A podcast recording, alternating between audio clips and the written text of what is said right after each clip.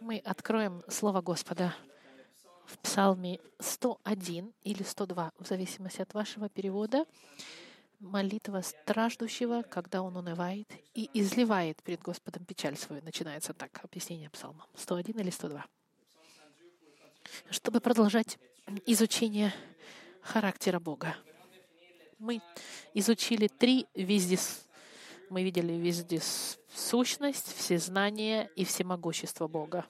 И сегодня мы подходим к новой характеристике, которая показывает нам, насколько Бог превыше всего того, что мы можем о нем представить, с исключением святости, которую Господь нам дает во Христе и делится своей святостью с нами, если мы во Христе, и дает нам возможность возрастать в нашей святости — в процессе освящения. Господь не, разде, не делится другими характеристиками, например, всевластие, независимость Бога, всемогущество, вездесущность. Эти характеристики, они исключительно относятся к Богу, и Он не делится ими.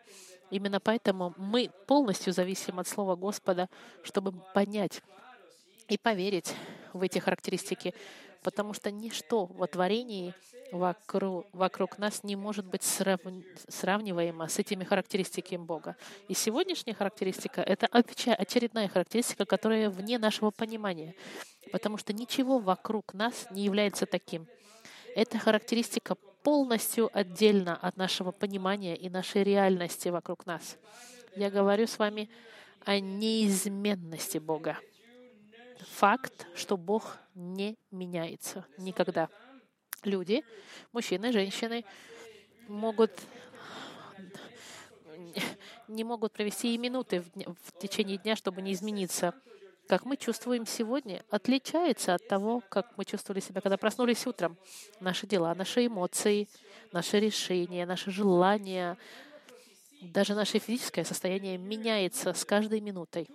Все в нас и все в отношении нашей жизни, наших дел находится в постоянном состоянии изменения. То, что мы почувствовали сегодня утром, не, не является тем же самым, что мы чувствуем сейчас. И если мы уже решили что-то делать в отношении определенной ситуации, то, что мы решили, может измениться, если, например, э, другой человек нас попросит прощения, если это конфликт, или если, если мы, например, укротимся перед другим человеком, ситуация меняется, и мы меняемся вместе с ситуацией. Наши эмоции, даже самые сильные эмоции, любовь к нашим супругам, наши чувства к нашим детям или к нашим родителям, и даже к нашей нации, и наша любовь даже к Богу, все это меняется постоянно.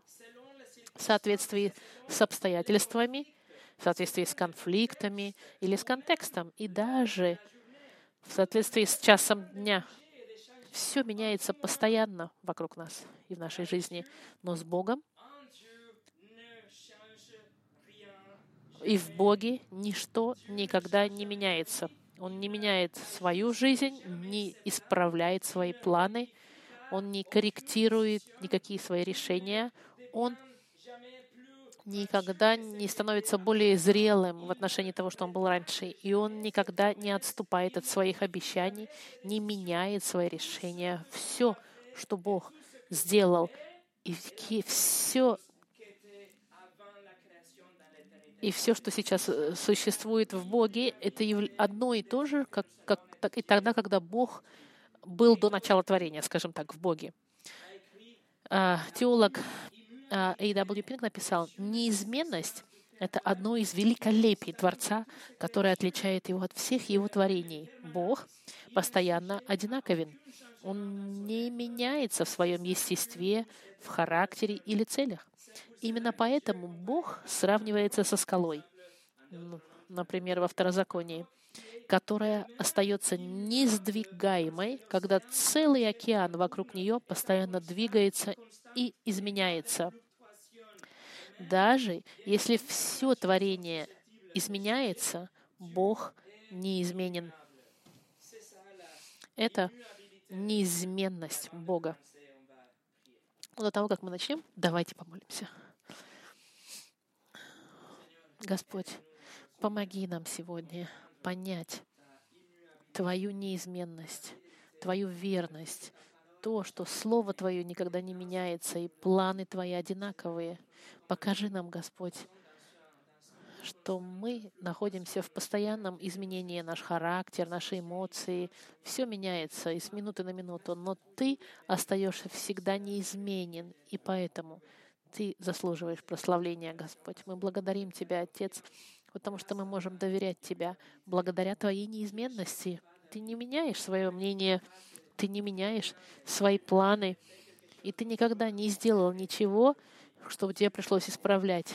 Ты всегда был совершенен, и планы твои были всегда совершены до творения мира.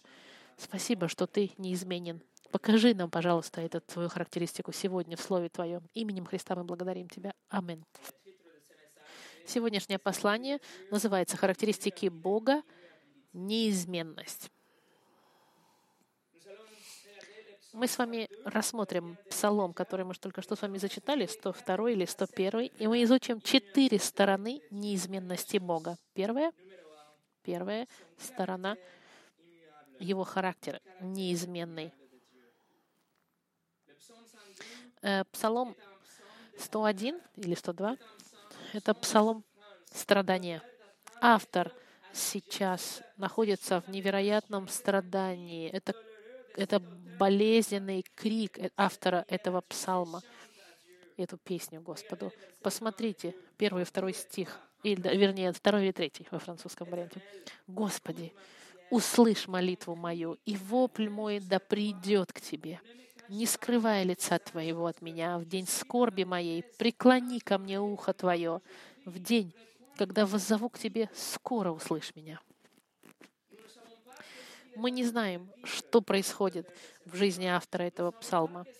Мы не знаем, что в его жизни происходит. Возможно, он пишет в момент нападения на Иерусалим, и поэтому есть, есть постоянное напоминание о Сионе и Иерусалиме в, в течение псалма. Но автор сейчас очень интенсивно пытается показать свои страдания. Он проходит сейчас через очень темный момент своей жизни, физически и эмоционально, очень тяжелое место в его жизни. Автор страдает духовно даже. В течение всего псалма, с 1 до 11 стих, псалмист пишет о своем страдании и кричит. Но вдруг со 2 по 22 стих псалмист, он поворачивает глаза свои на небо псалмист остан... прекращает смотреть вокруг него на ситуацию и не дает никакой важности своим собственным эмоциям. Он фокусируется на факте, что Бог вечен, что характер его неизменен. Он никогда не меняется и не исправляет своих обещаний, что все очень стабильно установлено в планах Господа. В 12 стихе или в 13 на французском, «Ты же, Господи, вовек пребываешь, и память о Тебе в роды родов». 13 стих в русском переводе. Видите, какой сильный контраст. С 1 по 11 стих он страдает, 12 стих «Но Ты же, Господи». Это возможность, это, это положение Бога. Я страдаю, все вокруг меня рушится, но Ты, Господь, Ты царствуешь. Псалмист страдает, но он признает одновременно, что Бог на своем троне. Бог навечно восседает и вечно царствует. И эта реальность не меняется. Ничего вокруг нас не изменит вечность и неизменность Бога. Друзья мои, на небесах нет выборов каждые 4, 5 или 6 лет. На небесах нету сената или губернатора, который будет вызывать э, решение Бога. Нет никаких расследований, нет никакого большинства голосов, нет никакого международного давления перед Богом. Нет никакого э, глаза недоверия перед Богом, потому что Бог, Он всегда царствует и всегда будет на своем троне. Он единственный царь Вселенной, перед которым поколение из поколения из поколения простирались в прославлении. Псалмист напоминает сам себе об этом, и когда он думает об этом, его страдания, они мгновенно проходят. Он признает всевластие Бога, и страдание его начинает излечиваться. Разочарование, которое он проживал, оно сейчас исправляется, потому что сейчас псалмист видит ситуацию через линзы всевластия Бога и неизменного характера Бога. И после, в 22 по 28 стихе, псалмист продолжает молиться, и он молится как последствие, потому что его надежда сейчас обновлена, и у него появляется надежда, которой не было. Посмотрите, 20, 25 по 20, от 26 по 29. «В начале ты основал землю, и небеса — дело твоих рук. Они погибнут, а ты прибудешь. И все они, как риза, обветшают, и как одежду ты переменишь их, и изменятся. Но ты тот же, и лета твои не кончаются. Мы знаем, что Бог сотворил небеса и землю в самый первый день творения. Если мы задумаемся, уже существовало миллиарды людей, которые ходили по этой земле. И все эти миллиарды и миллиарды людей, они видели творение как нечто очень стабильное, неизменное, постоянное. Они познавали то же самое небо и те же самые облака, которые мы видим сегодня. Они видели животных и моря, и звезды. Все это, что мы видим сегодня, все творение — надо сказать, кажется самой устойчивым, стабильным на сегодня. Но каким бы стабильным творение ни, твори, ни казалось, 27 стих нам говорит, что все погибнет и изменится, будет изменено, и только Бог останется. Творение мы понимаем, что оно все равно разлагается, творение, с болезнями, землетрясениями, всеми этими событиями, всеми последствиями греха, все творение, оно сейчас, можно сказать, как платье изнашивается, как описано здесь, рисы одежды. Все творение, оно сгниет. В еврейском слове оно, значит, э, полностью будет уничтожено. Но в 28 стихе написано, «Но ты, Бог, тот же, и лета твои не кончаются, существование твое не кончается». Это утешение псалмиста, что Бог неизменен, что Бог никогда не меняется, что Он вечен. И даже если все творение будет разрушено, Бог останется неизменен на своем месте. Если Бог был бы вечен, но изменен, если Бог был вечен, но постоянно бы менялся, у нас была бы серьезная проблема. Потому что Бог жил бы навечно, но мы бы никогда не были в состоянии понять этого Бога. Мы бы никогда не были в состоянии приблизиться к этому Богу или понравиться этому Богу, который постоянно меняется. Мы не смогли бы даже доверять Ему. Он всегда был бы вечен, но постоянно меняющимся. Как? Как можем мы тогда доверять кому-то, у которого характер постоянно меняется со дня на день? Как можно доверять кому-то, кто сегодня не такой, как вчера? Вы не можете доверять такому. Это была бы самая недостойная личность к, уваж... к доверию. Но Бог Бог, Он вечен, и Он еще и неизменен. И это совершенная пара, можно сказать, неизменность и вечность. Совершенная комбинация. Это значит, что мы можем жить в мире.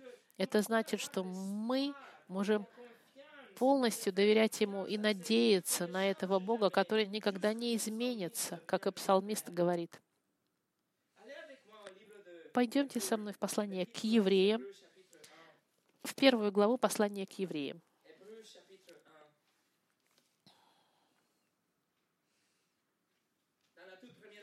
В самой первой части этой главы, э, э, письма автор послания к евреям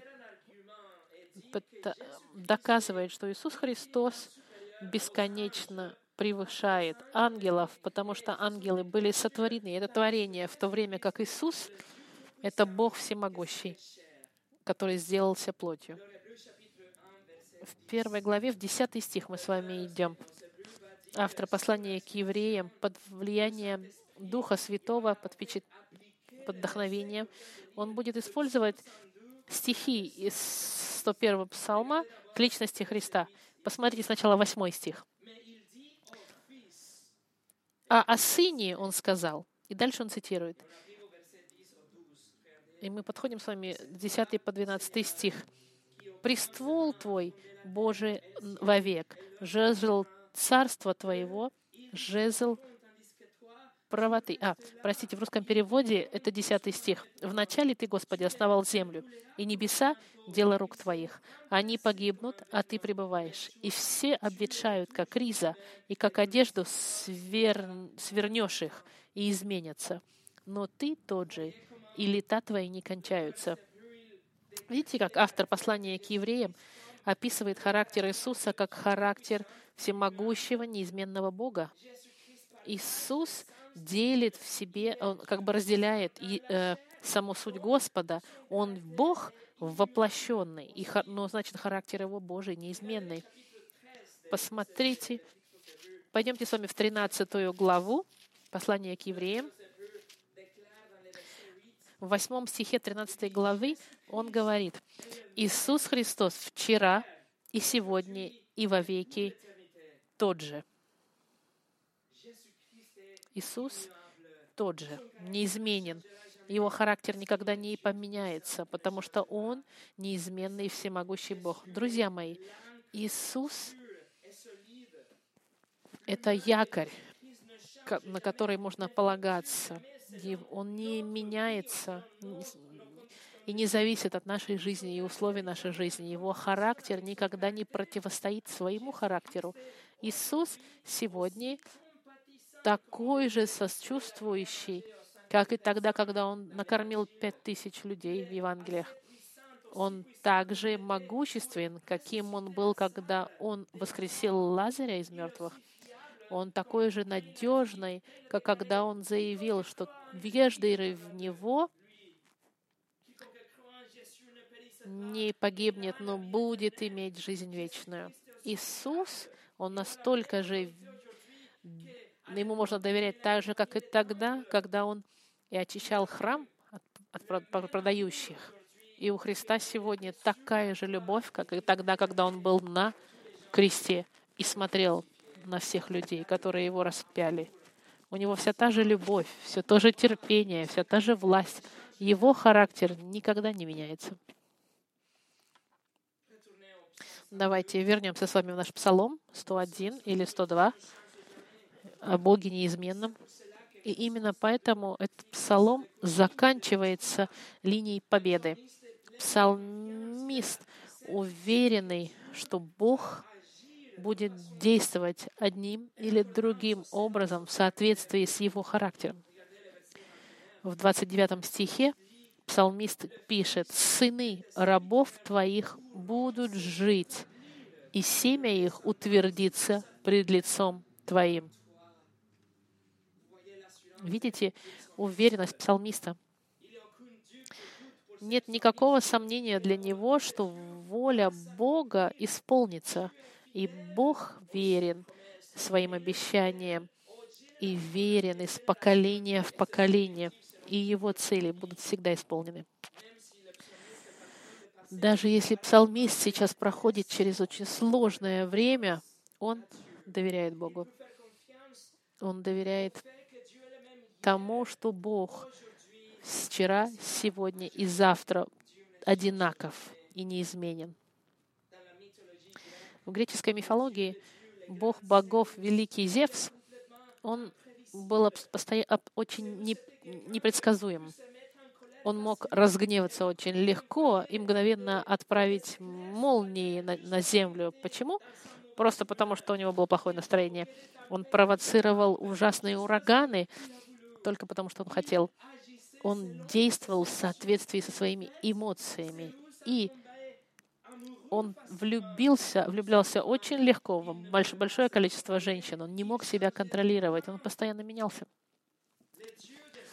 Бог других религий сегодня, они тоже сто процентов изменяющиеся. Боги других религий могут делать все, что хотят, и даже менять мнение о том, что они уже сказали. Все обещания, которые они сделали, все откровения, которые они уже дали, эти боги они в состоянии их поменять. И нет, нет никакой уверенности для этих людей. И нет никакой надежды для этих людей. Они могут только надеяться, что Бог их примет. Но они не в состоянии знать, потому что их боги меняются постоянно. И даже их слуги Бог, богов, они не были уверены в обладании жизни вечной. Но с Богом Библии есть уверенность. С Богом Библии есть стопроцентная уверенность, потому что Он не меняется. В послании в, при, э, в, в притчах написано «Доверяй Господу и не полагайся на свое собственное понимание». Мы можем доверять Господу всем нашим сердцем. Почему? Потому что Бог не меняется. Через пророка Малахии Бог сказал, «Ибо я Господь, я не изменяюсь». В Иакове в Новом Завете написано, что у Бога нет изменения и ни тени перемены. Другими словами, нет даже малюсенького, малюсенького малюсенького изменения. Мы можем доверять Ему. Еще раз а, теологиан Пинк сказал, как бы нестабилен я не был, каким бы неустойчивым оказались мои друзья, Бог не меняется. Если бы Он менялся, как мы, если бы Его воля была бы сегодня одна, а завтра другая, если бы Он капризничал, кто доверился бы Ему? но все славят Его славное имя. Он, Господь, всегда одинаков. Его цель установлена, Его воля постоянна, и Слово Его точно. И говоря о Слове, второй пункт — неизменное Слово. Потому что Слово Господа несет в себе характер Бога, его Слово никогда не меняется. То, что Бог уже сказал, оно запечатлено на камнях, можно сказать. Оно постоянно и навсегда. Если Бог был бы вечным и неизменным, но Слово бы Его менялось, если бы Слово Его было субъективное или было бы постоянно изменялось в соответствии с культурой, тогда мы бы жили в настоящем хаосе и без какой-либо надежды. Но Иисус сам, послание от Матфея, сказал, что быстрее бы небеса прошли, чем хоть и йота из его послания не исполнилось бы. Ни одна йота не придет. Йота — это самое маленькое как бы, буквенное значение в еврите. Даже все эти детали будут исполнены. Слово Господа не меняется ни с нашей культурой и не может быть изменено с нашим мнением. И бесполезно, даже если большинство думает что-то, что не, со, противоречит Слову Господа, Слово все равно не изменится. Ничего не может изменить Слово Господа. Даже послание не очень популярно сегодня, послание Библии, Слово никогда не будет по-настоящему изменено. Законы народов, книги научные, они постоянно обновляются и эдитируются. Но Слово Господа не меняется. В послании к Исаии сказано, трава засыхает, цвет увядает, а Слово Бож... Бога нашего прибудет вечно. И это хорошая новость. Бог сдерживает свое обещание в отношении нашего спасения. Это остается навечно. Иисус сказал в послании к Иоанну, «Я есть путь и истина и жизнь, и никто не приходит к Отцу, как только через Меня». В послании к Деяниях, 4 главе 12 стих, написано, «Ни в ком ином нет спасения, ибо нет другого имени под небом, данного человеком, которым надлежало бы спастись». Послание к римлянам, 10 глава, 9 стих говорит, «Ибо если устами твоими будешь исповедовать Иисуса Господом и сердцем твоим веровать, что Бог воскресил его из мертвых, то спасешься». Послание к Ефесянам, 2 глава, 8 стих сказано, «Ибо благодатью вы спасены через веру, и это не от вас, это дар Божий». Видите? Слово Господа в отношении спасения, оно навечно осталось одинаковым. И это значит, что если наше спасение не основывается на нашем характере, не на наших делах, наше спасение остается в неизменном характере Бога и основывается на том, что Он уже сказал, и это является постоянной правдой. Одновременно Его Слово, оно правдиво, истинно и вечно в отношении, например, заключения узников. Например, в 25 главе 46 стихе в Матфея Иисус говорил о ложно обращенных, и Он говорил о них, «И пойдут сии вечную муку». В Иоанне 3.36, во второй половине стиха 36 Иисус говорит, «Неверующий в Сына не увидит жизни, но гнев Божий пребывает на нем». В Откровении 20, 15 стих, «И кто не был записан в книге жизни, тот был брошен в озеро огненное». Бог сохранит свое слово навечно, потому что слово не может измениться. Оно не может измениться ни в отношении ни спасения, ни в отношении об, обвинения, ни в отношении верности Бога к своим детям. Бог верен, чтобы простить наши грехи, когда мы раскаиваемся и верим во Христа. Он верен, и тогда, когда Он нас дисциплинирует и наказывает, как отец, который наказывает детей, Он верен, чтобы нас поддерживать в наших страданиях. Он верен, чтобы укреплять нас в центре наших испытаний и соблазнов. Он верен, чтобы отвечать на наши молитвы. И именно поэтому мы поем «Велика Твоя верность». Верность великая мы можем доверять Слову Господа, потому что Слово Господа, оно основывается на неизменном характере Бога, и мы можем доверять характеру Бога. Мы можем доверять Ему всем нашим сердцем и петь о верности великой, потому что она никогда не изменится.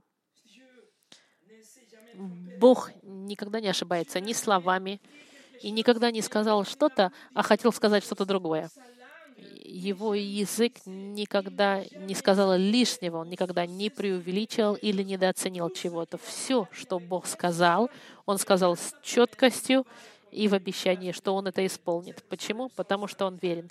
Именно поэтому Псалом нам говорит, что Слово Твое утверждено на небесах на веки Господь, и Слово Господа никогда не изменится, друзья мои. Мартин Лютер написал, с величайшим утешением в испытаниях христиан является знание, что Бог не обманывает, но осуществляет все неизменно, и Его воля не может быть изменена или спрятана, или сопротивляемо. Третье. Пла- неизменный план Господа. Если Бог верен, если Он неизменен, если Он вечен, и Слово Его неизменно, но если бы у Него был план, который постоянно бы менялся в очередной раз, мы были бы в центре большой проблемы, потому что мы жили бы в постоянной неуверенности и в хаосе. Но то, что Бог уже решил и задумал, и запланировал, Он уже решил, что Он это исполнит. Бог никогда не был удивлен, у него никогда не было план «Б», запасного плана у него не было, потому что планы у него всегда были уверены и точны. И они всегда были задуманы и исполнены. В книге, в послании к Исаии, в 14 главе, из, э, через Исаию Бог сейчас заявляет суд над Ассирией и над всей землей. Смотрите, что он говорит. Исаия, 14 глава, 26-27 стихи. Таково определение, постановленное о всей земле. И вот рука, простертая на все народы. Ибо Господь, Савуав, определил. И кто может отменить это? Рука его простерта. И кто отвратит это? Другими словами, если Бог уже решил что-то, кто в состоянии остановить его? Если Бог уже принял решение, кто в состоянии изменить или убедить его в чем-то другом, или убедить, изменить мнение. Если Бог, у него план есть, его план установлен навсегда.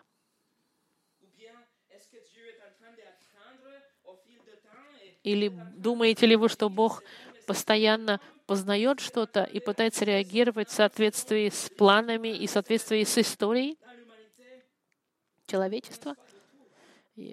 Нет такого. Псалом 33, 32, 10-11 стих нам говорит, «Господь разрушает советы язычников, уничтожает замыслы народов. Совет же Господень стоит вовек. Помышление сердца его в рот и рот».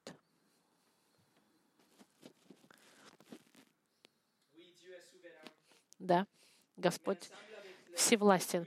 И вместе с с этой характеристикой мы должны понять, что планы, которые он уже установил, они никогда не изменятся. Почему?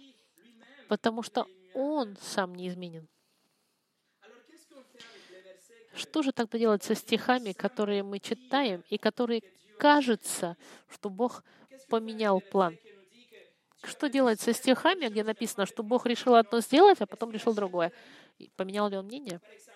Например, в Бытие до потопа Библия нам говорит, и увидел Господь дела их, что они обратились, увидел Господь их, что дела их направлены на зло, Господь а, пожалел, что сотворил людей.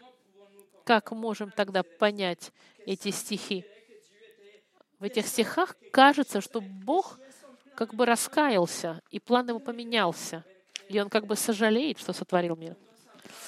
Мы должны понять, что, что глагол в иврите «пожалел» — это значит «почувствовал сожаление». Это значит страдать за что-то. Это не значит, это не значит, что мне, что мне жаль, что я сделал что-то, что я не должен был сделать. Нет. Это значит, что Бог э, внутри пострадал пожалел. Человечество восстало против него, и человечество впало сейчас в яму коррупции, восстания и извращения. И у Бога сейчас сочувствие. Он переж... как бы чувствует боль из-за того, что он будет наказывать. Езекииль 33, в 11 стихе, слушайте, что написано. «Не хочу смерти грешника, но чтобы грешник обратился от пути своего и жив был. Откажитесь, откажитесь от своего дурацкого поведения. Не то чтобы Бог меняет мнение. Нет, этот человек должен меняться. Если человек меняется в сторону правосудия, к Божьим вещам, тогда человек получает благословение Господа. Но если человек отворачивается от Бога и продолжает в своем развращении, он тогда получает наказание Бога. Другой пример в книге Ионы, когда народ в Ниневии раскаялся, и кажется, что Бог как бы сожалеет. Но нужно понять, что слово, которое используется в третьей главе Ионы, это то же самое, что используется в бытие.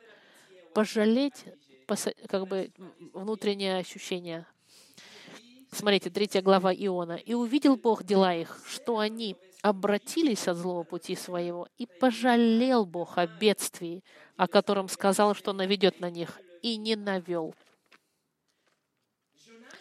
Иона был послан в Ниневию с одной миссией — проповедовать о раскаянии, о покаянии. Он должен был предупредить людей Ниневии, что Бог уничтожит город, если они не покаются. Но они раскаялись. И тогда Бог в сочувствии и в сострадании к ним пожалел и не послал суд, но пославил им благословение. Почему? Потому что это были люди, которые поменялись. Они покаялись, а не Бог, который поменял свой план. В плане Бога был суд для греха и прощение для раскаяния. Его воля никогда не изменилась и была точно такой же. Джон Маккарту так объясняет. Бог никогда не изменил свою волю. Он навсегда одинаков, награждает добро и наказывает зло. Просто так получилось, что объект изменился. Вы не можете обвинить Солнце, что оно растаивает воск и заставляет глину застывать. Это связано с физической субстанцией, а не с Солнцем. Именно как человек стоит перед Богом, диктует, что происходит с ним, даже если кажется, что Бог меняется со стороны. Бог не меняется никогда. Четвертый пункт спасение, неизменное, неизменное спасение. Пойдемте с вами вместе в книгу «Послание к римлянам», восьмая глава. У кого есть закладки, это последняя закладка. Восьмая глава послания к римлянам.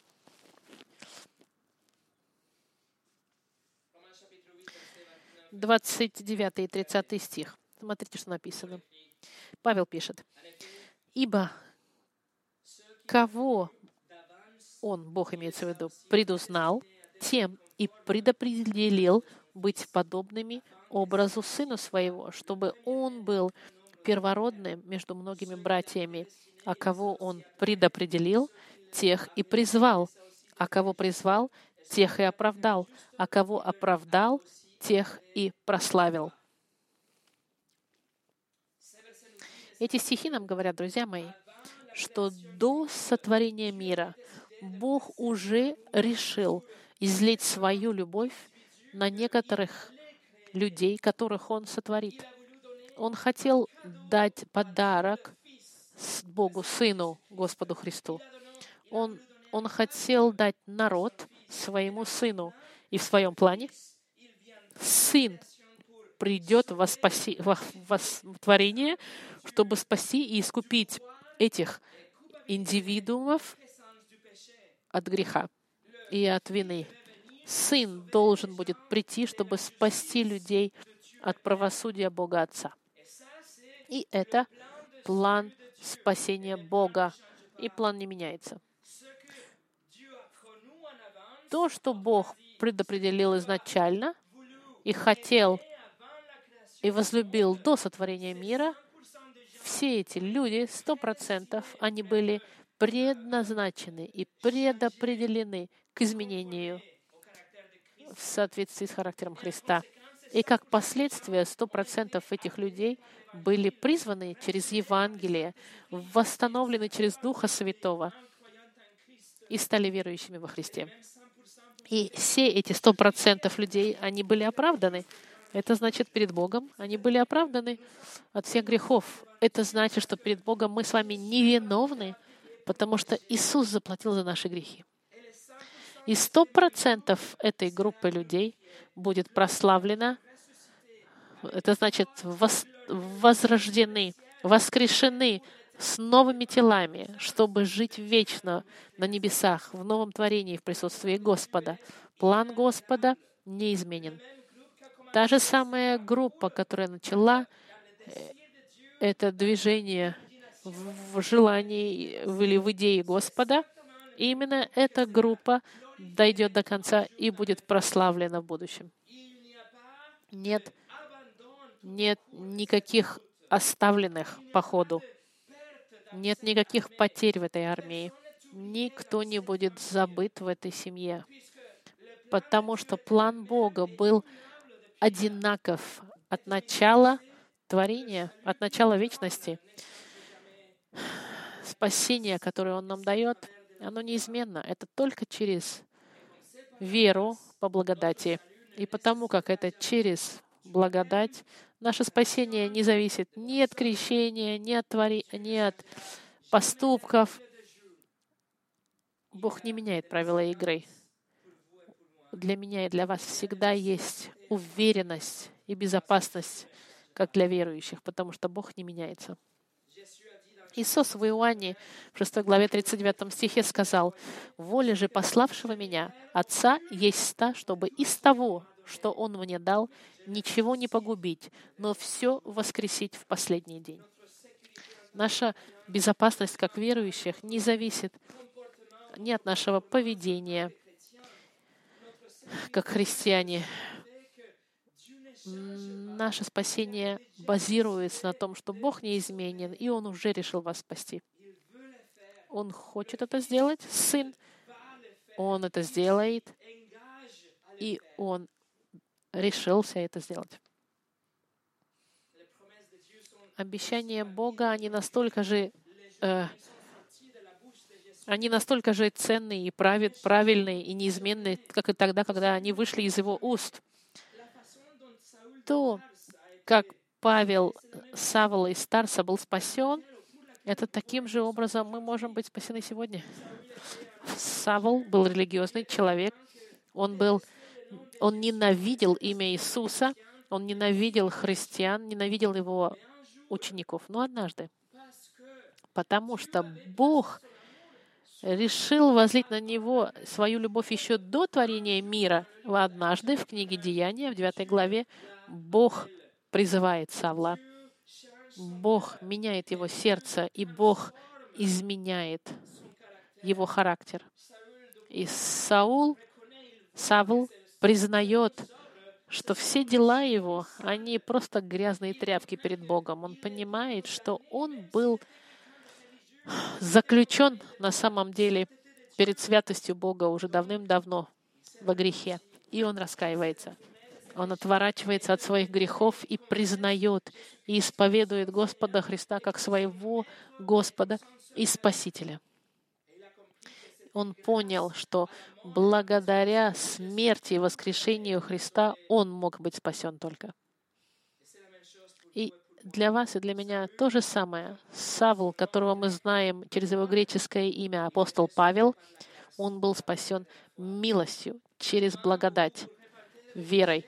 В момент, когда вы раскаиваетесь в своем грехе и только во Христа доверяете, вы очищены от всех ваших грехов. Вы одеты в праведность Христа и в совершенную жизнь Христа, и эта жизнь вам принадлежит. И у вас вечная жизнь обещана не потому, что вы заслужили, а потому что Иисус вам ее дает. Друзья мои, это уверенность.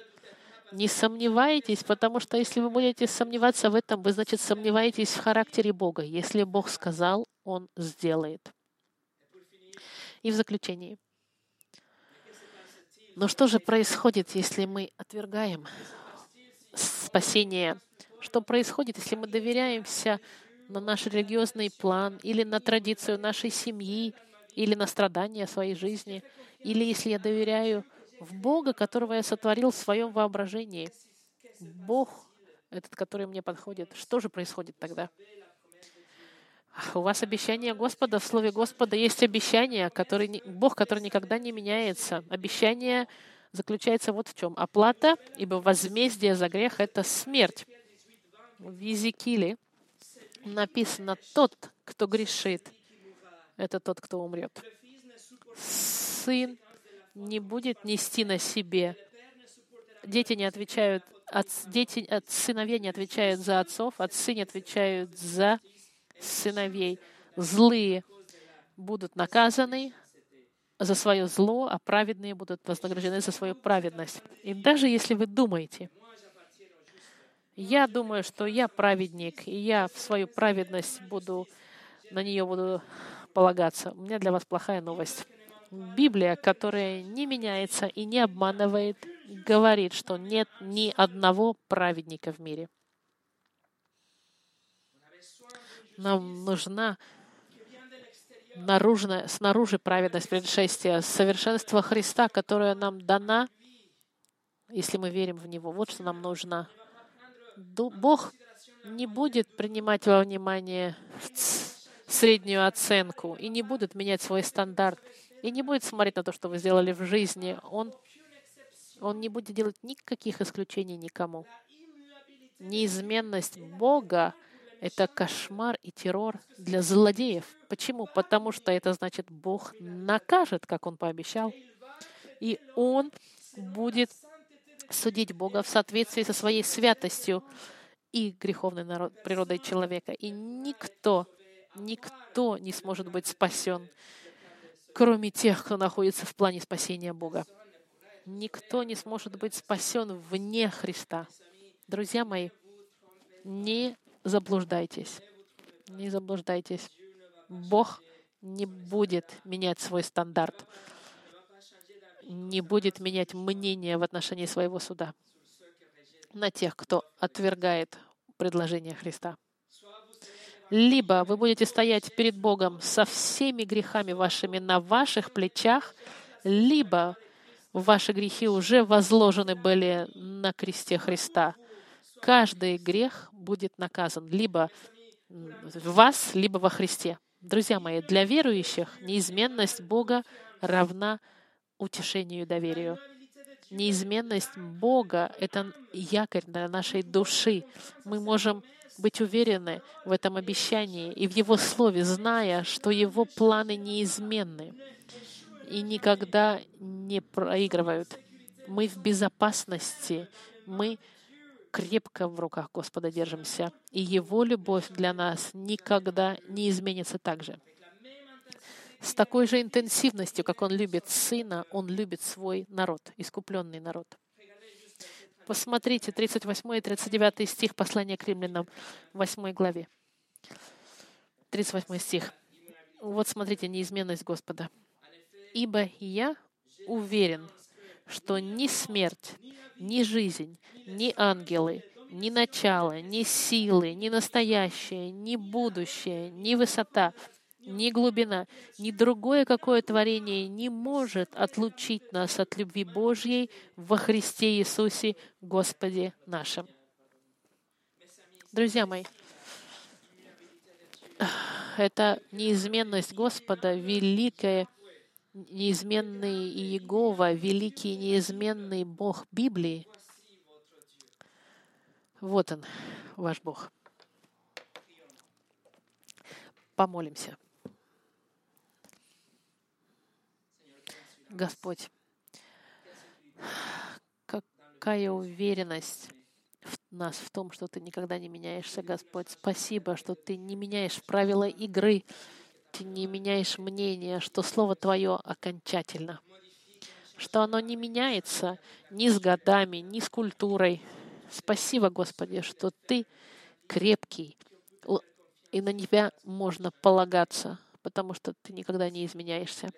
Спасибо за спасение, которое мы можем найти в Господе Христе, в Его совершенной жизни, в Его жизни ради нас и Его воскрешении славном. Спасибо, что Ты даешь нам все это как дар, и мы можем быть уверены в нашем спасении. Мы благодарим Тебя за Твою верность, которая никогда не изменится. И из поколения в поколение мы будем пели песню, и каждый из людей, живших, проходил через какие-то события, где он видел Твою верность.